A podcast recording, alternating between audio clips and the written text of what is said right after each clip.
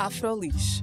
Jornalismo com cor, jornalismo com sotaque, jornalismo com destaque para mulheres negras e racializadas em Portugal e no mundo.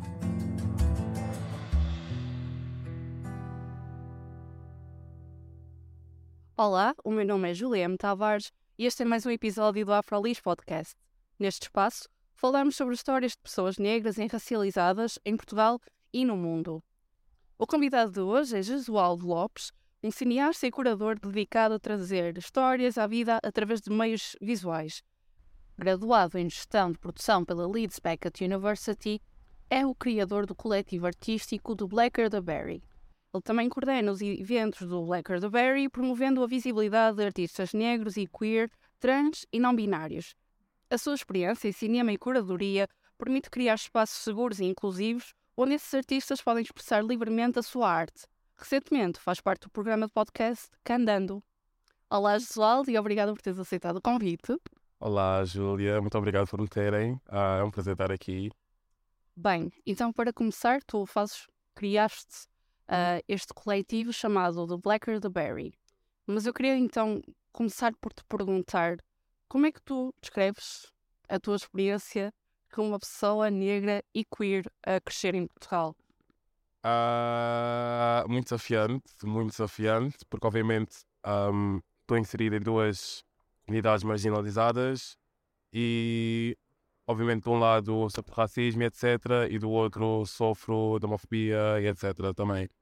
Um, e também ao crescer em Portugal não havia muita representatividade, uh, muita representação de pessoas que estão inseridos nessas duas comunidades, portanto, e continuo a achar que ainda há falta de interseccionalidade tipo, em ambas as comunidades, uh, mas ao crescer, sim, foi.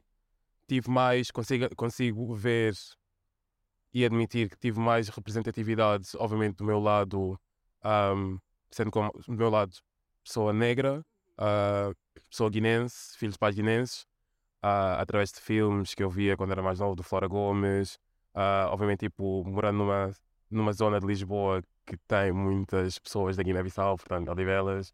Um, e também Lisboa, tipo, sendo uma cidade muito diversa. Lisboa, as em as periferias, sendo zonas muito diversas e onde tinha lá família e amigos. Uh, mas depois, pelo outro lado, falta um bocado desse, desse afeto, dessa comunidade ao crescer. Da comunidade queer. Sim, sim, sim, sim. As in, e com isto quer dizer, faltou-me faltou ver pessoas como eu, ou pessoas não brancas dentro dessa comunidade. Sim. Então, como é que tu te sentiste a crescer e quando tentaste frequentar esses espaços que eram pensados para pessoas queer, uh, mas não vias lá pessoas negras, como é que tu te sentias aí nesses ambientes? Era desconfortável para ti? Eu acho que quando era mais novo, tipo, eu comecei a frequentar esses espaços mais quando comecei a ser à noite, portanto, bairro alto e etc. Uh, quando estava no secundário. E eu ainda não tinha muito noção ou não sabia muito sobre, por exemplo, racismo institucional e tipo de que maneira que isso afetava em várias vertentes um, nas nossas vidas, além de educação, do trabalho, etc. Um, e, e racismo estrutural. Eu não tinha muita noção, então eu ia para esses espaços sem pensar, ah, sou a única pessoa negra. Tanto que eu ia para esses espaços com amigos meus também eram negros, portanto eram tipo, éramos tipo dois ou três, tipo uma prima minha. Um, e outra amiga minha também, quando eu comi na escola. Por isso não pensava muito e não ficava. Mas obviamente, à medida que fui crescendo e à medida que fui uh, aprendendo sobre estas temáticas, comecei a olhar com outros olhos, comecei a perceber certas situações que aconteciam uh, nesse, nesse tipo de meios e a partir daí comecei, obviamente, a ficar desconfortável e à procura de um lugar ou de, de de conteúdo também, uh, seja filmes, séries televisivas e etc., que representassem a nossa vivência, que nos abraçassem dessa forma.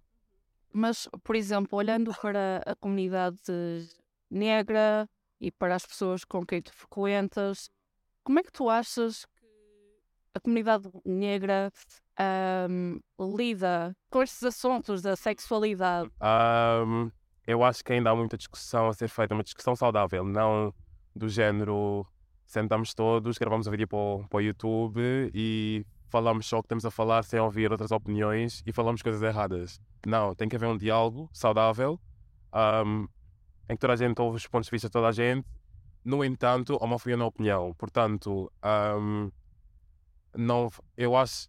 Para mim, eu, eu, meto, eu meto isto de maneira muito simples. Um, para mim, não faz sentido. Eu entendo, mind you, antes de dizer isto, eu entendo que, obviamente, com pessoas negras, nós temos muitas outras causas e muitas outras preocupações com que temos de lidar. Um, no entanto, para mim, na minha cabeça não faz sentido, por exemplo, pessoas negras praticarem o mesmo tipo de discurso para outra comunidade que pessoas brancas praticam connosco. Ou seja, é difícil para ti entender uh, pessoas negras a, serem, a terem também estes comportamentos discriminatórios. Sim, sim, sim. Uh, porque se nós basicamente, eles usam o discurso de que ah, pessoas gays, não sei o que, não sei quê, uh, não são naturais, não são isto, isto e aquilo, ou, não, ou deveriam ser isto, isto e aquilo. Se nós trocarmos as palavras gay ou LGBT ou queer por pessoas pretas, é exatamente o mesmo tipo de discurso que pessoas brancas têm para connosco. Portanto, na minha cabeça não faz sentido um grupo, uma minoria discriminar outra minoria. Da mesma maneira, também não faz sentido para mim o racismo que eu vejo na comunidade queer, porque, at the end of the day, as pessoas queer também estão a ser discriminadas. Portanto, essas duas lutas, essas duas discussões e. Não sei, pettiness não faz sentido para mim. Um, e sim, acho que ainda é algo que tem que ser trabalhado na comunidade negra, tipo, essa inter interseccionalidade, porque eu acho que a liberação de todos só acontece quando nos incluirmos a todos também. Porque eu lembro que em 2020, quando foi Black Lives Matter, uh, sim que foi muito focado em homens negros cis, heteros também. Uh, e no que tocava a mulheres negras, no que tocava a mulheres neg trans, negras, um, não havia o mesmo tipo de impacto, não havia o mesmo tipo de barulho um, comparativamente com os outros que mencionei.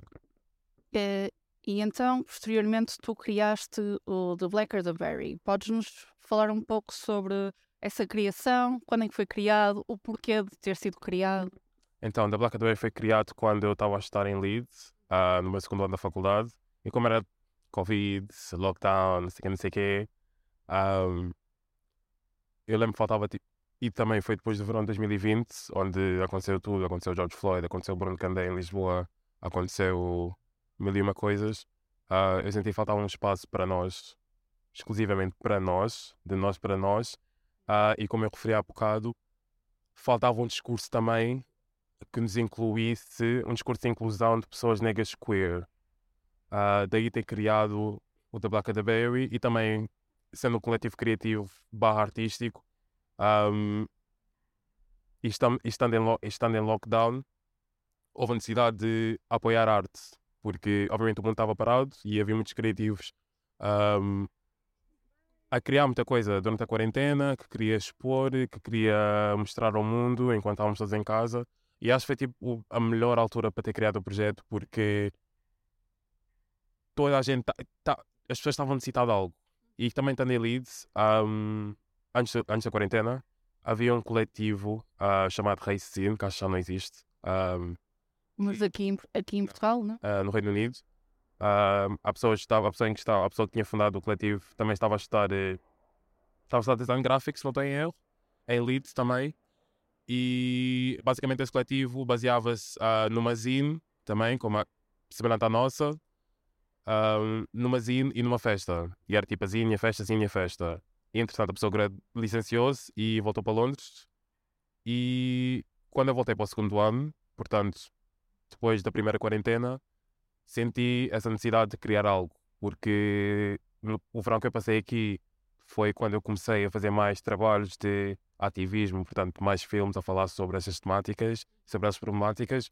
Então quis fazer algo que fosse mais duradouro em vez de filmes. Eu entendo que filmes são duradouros, mas não sei, eu acho que a partir do momento que eu publico um projeto, aquele projeto acaba ali. Uh, e que o The Blackberry não, eu queria que fosse algo mais tipo duradouro, queria que fosse algo mais contínuo. Um, e daí veio da Blackberry e lançámos, começámos por lançar uma zine, uma revista, porque tive a ideia de lançar online, porque estava tudo, era tudo online naquela altura, era tudo tudo online, estava tudo à base do Insta, estava tudo à base do TikTok, estava tudo à base do Clubhouse naquela altura. Um, mas eu queria que, que, as pessoas tivessem algo físico para quando o mundo voltasse a abrir, tivessem, se, se, o projeto eventualmente acabasse, tivessem uma, uma recordação física do que foi da Black Berry ou do que é o da Black Berry. Um, pois o mundo abriu mais cedo em Inglaterra, porque eles não queriam saber das regras para nada. Uh, nós fizemos lá uma exibição. Vim para Portugal para passar férias, como faço sempre. E depois surgiu a oportunidade de fazer eh, um filme para, uma, para um festival online na altura, da Rádio Quântica. Uh, e pronto, quis, quis, fazer o filme, mas eu queria ter filmado o filme. Não, eu queria. E depois eu tive a ideia de criar um evento, uh, semelhante ao que eu fiz em Leeds.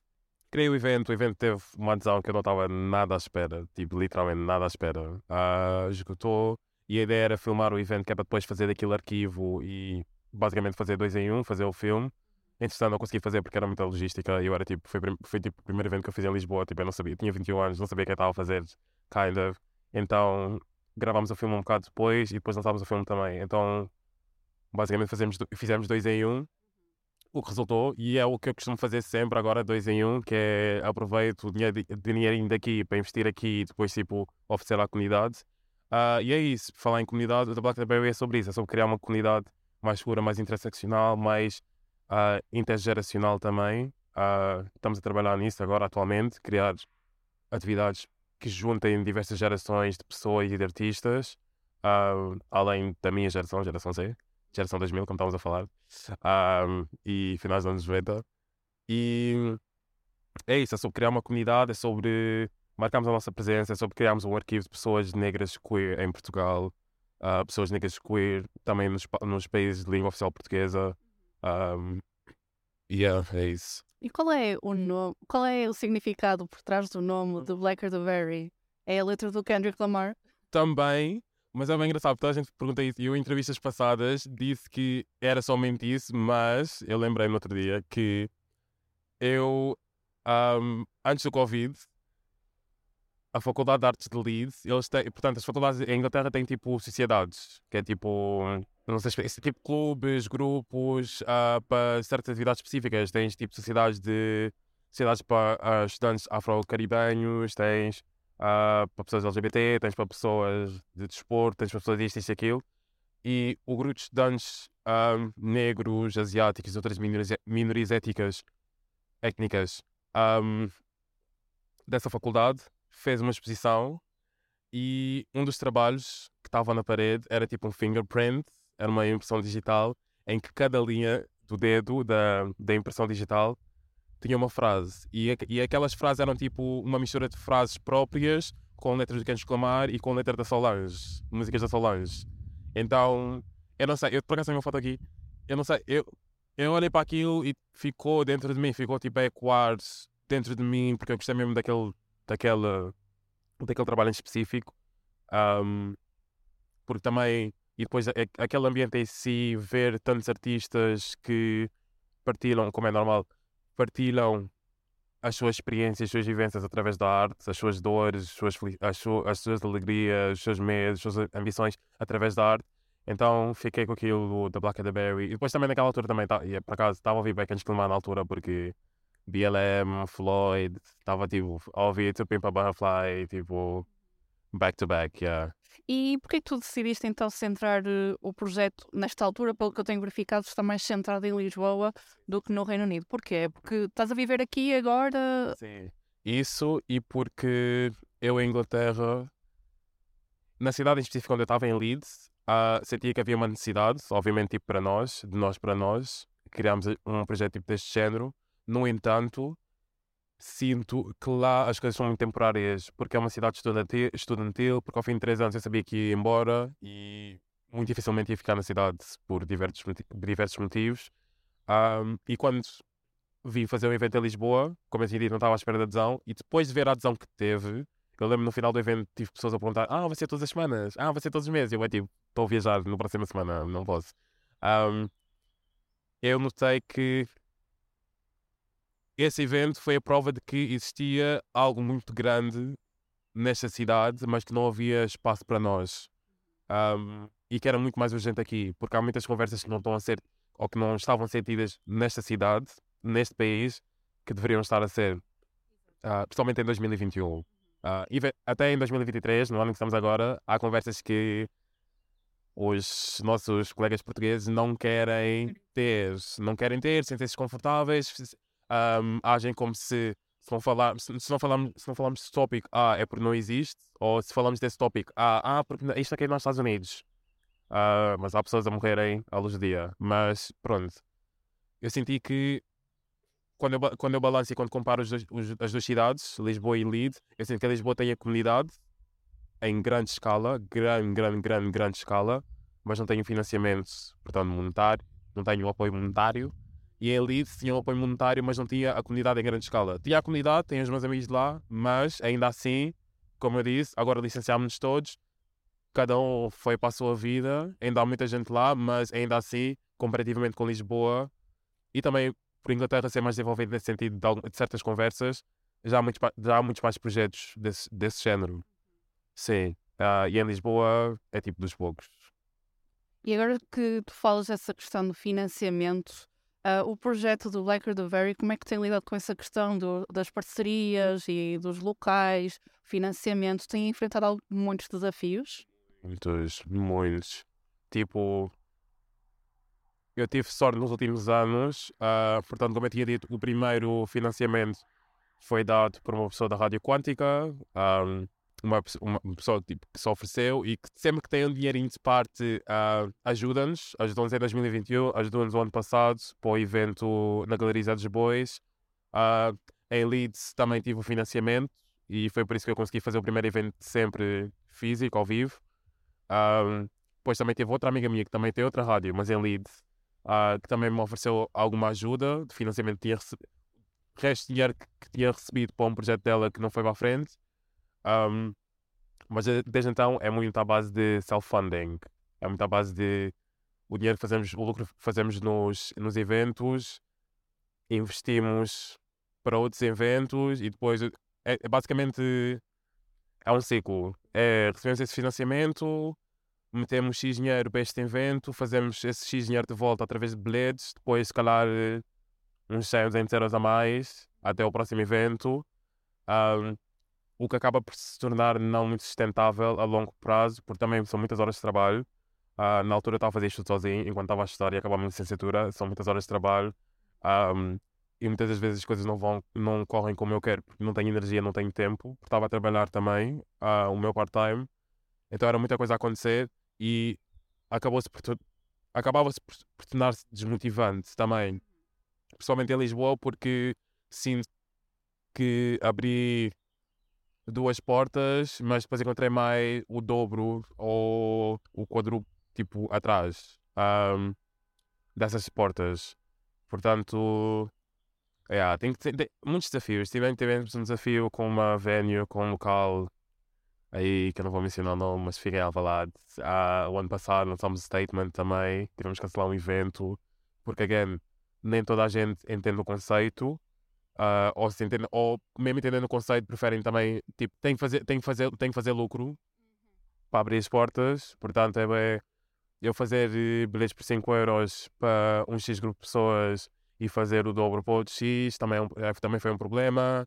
Muita burocracia, mas eu sinto que isto também só acontece aqui, porque quando eu fazia lá não via esse tipo de complicações. Eu acho que é muito aqui, é muito ainda. ahm, não estão habituados. E como eu estou a trazer estes, estes métodos de fora, ainda não estão, não estão.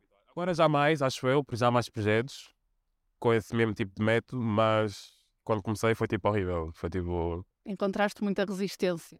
Sim, porque também. E depois era muita gente que não acreditava no projeto, porque o projeto estava a começar.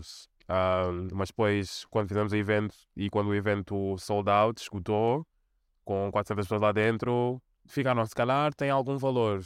Mas pronto, é isso. Não, não viram valor através da ideia que eu apresentei, viram valor através dos números que. do lucro. E vocês realizam eventos, já criaram uma Zane, mas já desenvolveram outro tipo de atividades? Já, já lançámos dois filmes. Não, lançámos um filme ahm, que foi o Back to Black, foi esse do evento, que basicamente apresentava o ballroom na cidade, apresentava artistas emergentes como o Erlander, apresentava a marca da Raquel, a Mi- Mistirgo, e hum, depois também fizemos um retiro um, artístico barra espiritual para 10 artistas negros de Lisboa, das áreas marginalizadas de Lisboa, uh, da Grande Lisboa, onde fomos para Val de Mozes, que é em, fica no, no, distrito de Castelo Branco, e em, durante esses quatro dias fizemos muita yoga, passeámos na natureza, tipo, não havia rede, não havia Wi-Fi, tipo, fora da casa, tipo, era só nós e nós. Um, em agosto estava calor, estávamos na natureza, só vibing, fizemos meditação. Foi muito bom também para network, porque a maior parte dos artistas conheciam-se das redes sociais ou não se conheciam de todo e tiveram a oportunidade de criar laços e agora, até hoje, são amigos. Portanto, eu acho que foi algo muito especial também porque foi tipo algo pioneiro nesse sentido em Portugal, algo focado para artistas negros. Um, e é isso, fugir um bocado da, da, vida da cidade, um bocado da pressão da sociedade, um bocado do julgamento dos outros e tipo estar num espaço tipo, literalmente só de nós para nós, só nós lá dentro. Um, Onde podes simplesmente ser. Sim, sim, sim, sim, sim. Foi tipo incrível. Quatro dias. Um, estamos a tentar fazer a segunda edição este ano. Fingers crossed. E again, sem apoios, fizemos sem apoios. Um, obviamente com o apoio de Falmoso, né? Das pessoas. Thank you, Luís um, e a família dele. Workshops, tivemos uma residência que acabou por ser suspensa. Uh, Porquê? Porque, isto é uma boa questão, yeah. Porque eu acho que com o verão passado, com o verão que tivemos, dos eventos, das festas e etc., eu acho que, obviamente, o verão está muito propenso a, tipo, a termos mais festas, porque está calor, eu quero trazer o pessoal. O verão está muito mais propenso a esse tipo de festa, a, a festas, a eventos noturnos, diurnos também, eu tento fazer eventos mais diurnos. Um, domingo até vamos ter um evento também com o Vibrarte, no Parque da Bela Vista, apareçam. A que horas é que é? Às quatro da tarde até à meia-noite. Uh, vai, ser, vai ser chill, vai ser live music, a vibrar, são talentosos as hell, tipo, são mesmo. Eles fazem, eles produzem música ao vivo, tipo, ri, em tempo real. Um, e com isto queria dizer o quê? Que com o verão passado, com, com, o tipo de evento que tivemos, eu acho que o pessoal ficou com esta ideia de que o Black Bear era uma festa. Uh, tanto começaram a ver comparações com, com outros projetos, etc, etc.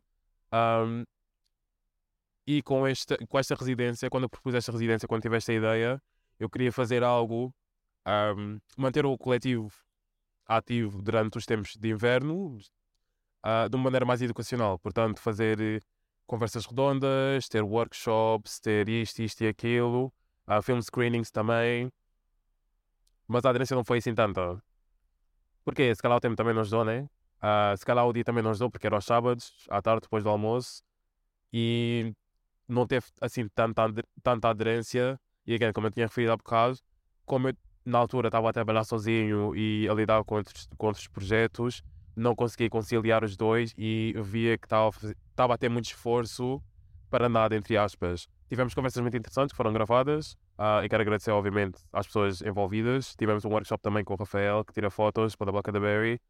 Um, mas o esforço que eu estava a ter e o feedback que tivemos não estava balançado. Então, de certa forma, também foi desmotivante, porque eu fiquei tipo, ok, então, tenho que fazer um statement que, tipo, não escrito, mas tipo, fazer um statement de que o The Black Berry não é uma festa. Tipo, nós vamos além disso, nós queremos explorar e incentivar a criação uh, artística. Um, e pronto, por isso acabei por suspender a residência. Mas tu ainda estavas a dizer que trabalhavas sozinho no projeto, ainda trabalhas sozinho, já tens alguém que te ajude? A semana passada, eu já tinha, eu já, obviamente já tinha pessoas que me ajudavam, tipo em eventos, tipo como os Safer, Safer Spaces Marshalls, tinha pessoas que me ajudavam com a produção, com a porta, etc. Mas chamei-as ofi oficialmente para integrar a equipa literalmente a semana passada, porque entretanto vou emigrar de novo. Um, então chamei-as uh, e somos cinco agora no total. Portanto, temos pessoas tipo na parte digital, de criação de conteúdo, temos pessoas da parte de, dos espaços seguros intencionais, portanto, adotar sempre e atualizar sempre a política que nós temos aí in place. Um, também temos a equipa de produção e, e é isso. E tu, vocês, neste momento, pretendem uh, ampliar esta atuação do Blacker the Very, ou seja, fazer eventos não só em Lisboa, mas também no Porto, Braga, outras cidades de Portugal. Sim, sim, sim, sim, sim, sim. Uh, tanto que eu sou o maior apologista de que se deve descentralizar Lisboa. E com isto eu digo Lisboa, as em área metropolitana de Lisboa e Lisboa como cidade de Portugal. Portanto, com isto eu quero dizer o quê? Que eu mesmo estando em Lisboa, mesmo estando na Grande Lisboa, eu não quero fazer eventos no centro de Lisboa, porque assim não. Eu sinto que a comunidade não tem que se deslocar para vir para o centro de Lisboa, para vir, basicamente, ok que o acesso à cidade agora está muito mais facilitado com, em comparação com quando eu era mais novo. No entanto, eu quero fazer eventos nessas comunidades. Porquê? Quando eu comparo Lisboa com Londres, por exemplo, que é um bocado incomparável, mas vamos comparar para este propósito, um, em Londres, o que, o que acontece no centro está muito virado para turistas, não para as comunidades. E cada comunidade, cada comunidade, nos dias de hoje, também está gentrificado. Porquê? Porque as pessoas veem a cultura que lá existe e veem que essas comunidades conseguem sustentar sem terem de recorrer ao centro da cidade. E eu sinto que Lisboa também tem muito potencial para isso. E quando, quando eu estou a dizer Lisboa agora, também estou a dizer a Grande Lisboa, portanto, cidades como Odivelas, Amadora, zonas na linha de Sintra, como Cacém, Mãe Martins, uh, que é Luz, Massamá, eu sinto que nós não temos, se houvesse mais apoio, e again, apoio que vem de quem pode mudar ou alterar parte de uma estrutura, já tinha sido feita há muito mais tempo. Uh, portanto, quero mesmo sair do centro, tipo, eu quero parar de fazer eventos tipo aqui, uh, quero ir para o Porto, obviamente, uh, porque também temos lá pessoas que nos cheguem. Uh, quero ir para outros pontos de Portugal, eu quero ver tipo, o que é que há mais além daqui, porque eu sinto que há muitas vozes também que merecem ser ouvidas e partilhadas fora das duas grandes cidades. Uh, quero fazer eventos fora de Portugal também. Agora vamos, também vamos ter um em Londres. Vamos tipo, voltar a cá na base. É o primeiro em Londres, mas vamos voltar ao UK.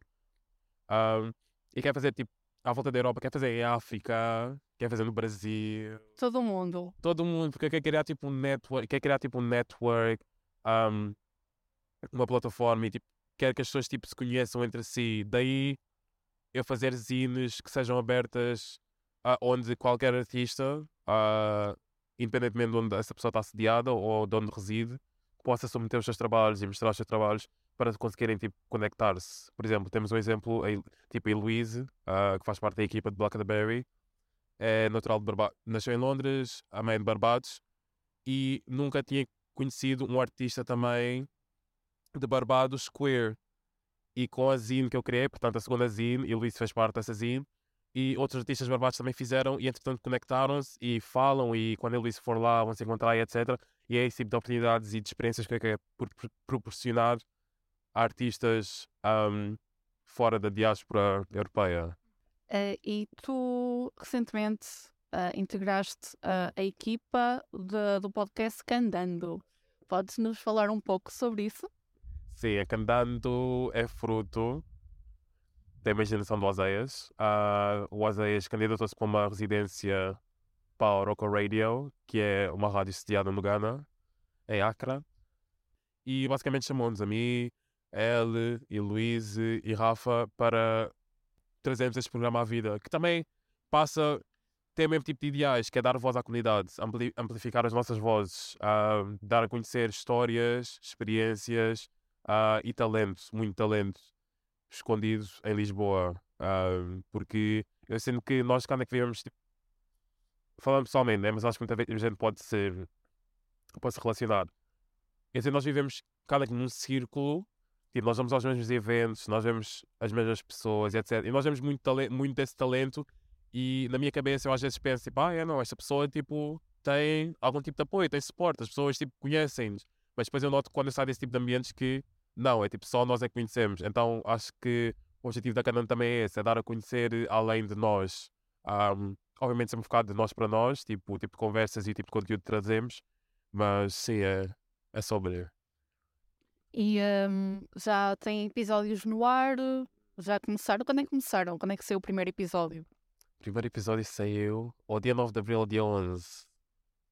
É agora não é dia 2, mas ah, acho que foi um desses dois dias já. Um, vamos gravar o próximo, o terceiro episódio, terceiro episódio, sim, na próxima semana, que vai sair dia 9 de junho. Dia 6 ou dia 9 de junho, não sei. E qual é a frequência de, dos episódios? É de mês a mês? É mensal? Sim, é mensal. Nós agora temos a experiência de 3 meses e, portanto, o próximo episódio vai ser o terceiro episódio e depois a partir daí vamos ver se a Oracle quer ficar connosco. Pá, estou confiante que sim, porque os resultados têm sido bons. Eu acho que as pessoas também estão a gostar muito deste podcast, uh, deste programa de rádio. E. E yeah, é mensal. Mensal. Uh, e onde é que as pessoas podem ouvir? Aquilo é ao vivo ou, e depois podem ouvir quando quiserem? Sim, uh, portanto, é todos os, me todos os meses, às 5 da tarde, na Oroco, em direto, mas depois o episódio fica disponível, penso que dois ou três dias depois de ter ido para o ar, uh, fica disponível na, na Mixcloud. Mas nós também partilhamos tudo na nossa página do Instagram, que é candando.co. Uh, e também estamos sempre à procura de novos talentos e à procura de. E queremos que pessoas enviem o seu trabalho, seja musical ou não, as suas opiniões, a sua escrita, uh, para o nosso e-mail que é info.candando.call. Sim. Mas sai às terças, qual é o dia da semana? É fixo ou varia? É às terças, se não tem erro. Sim, às terças. Terças-feiras, candando. Terça-feira é dia de candando, 5 da tarde. Depois do trabalho, meter fones, candando. Ótimo. E uh, tu tinhas falado então que The Blacker the Berry quer ampliar o seu trabalho eh, mundialmente, mas quais é que são os outros planos? Eu, obviamente, como tenho, tipo, sou licenciado em cinema, eu quero muito fazer, eh, começar a fazer mais conteúdos assim, audiovisuais, mais tipo filmes, séries, um, com o nome de marca da Black the Berry, seja marca seja do Huckleberry Productions, seja TBTB Films, um, não sei, mas eu quero tipo. Eu idealizo da Blackberry como se fosse tipo. Imagina um Google em que depois tens várias vertentes. Se quiseres ver filmes, tens tipo da Blackberry tipo filmes e tipo tens lá filmes produzidos por, no, por nós ou tipo por artistas, um, portanto cineastas uh, negros e queer ou não, ou mais, obviamente, como é que disse, criar interseccionalidade mas sempre dando prioridade a pessoas queer. Uh, quero ter uh, The Black Bear Music, música criada por nós também, The Black Bear não sei o quê, não sei o quê. Basicamente, tipo, que seja um centro e que haja essas várias vertentes artísticas que as pessoas possam explorar e que as pessoas possam, que as pessoas possam fazer parte, basicamente, sim. Bom, muito obrigada, Josual, por este momento. Obrigado eu por me terem. E obrigada a todas as pessoas que nos acompanham aqui no Afrolis Podcast. O meu nome é Juliana Tavares e até à próxima. Afrolis. Jornalismo com cor, jornalismo com sotaque, jornalismo com destaque para mulheres negras e racializadas em Portugal e no mundo.